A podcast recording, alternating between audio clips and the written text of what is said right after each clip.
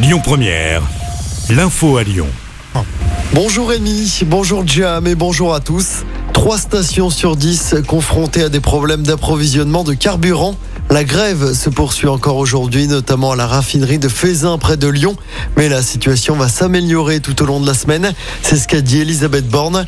La première ministre est confiante sur un retour à la normale à la pompe dans les jours qui arrivent, avec des stocks stratégiques débloqués.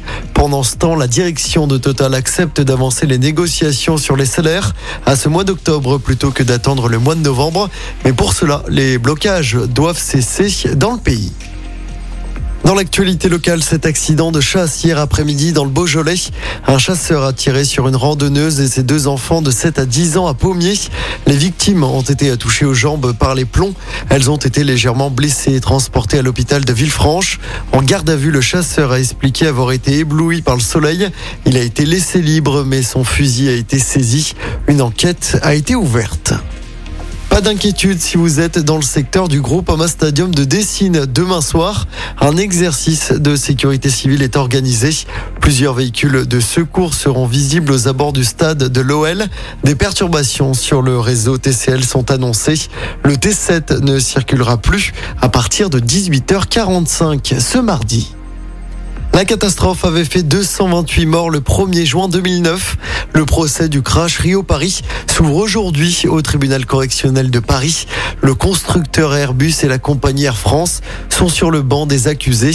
C'est la catastrophe la plus meurtrière de l'histoire d'Air France. Le procès doit durer pendant deux mois. On passe au sport en football. Les premiers mots de Laurent Blanc en tant qu'entraîneur de l'OL cet après-midi. Il sera présenté à la presse à 14h30. Laurent Blanc a été officialisé hier soir par l'OL.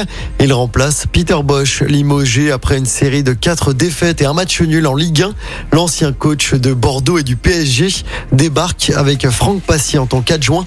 Laurent Blanc s'engage jusqu'au 30 juin 2024. Son premier match en tant qu'entraîneur de l'OL, ce sera dimanche après-midi avec un déplacement à Rennes en Ligue 1.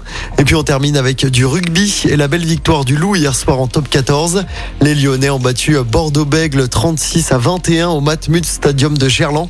Avec cette victoire, le Loup remonte à la dixième place.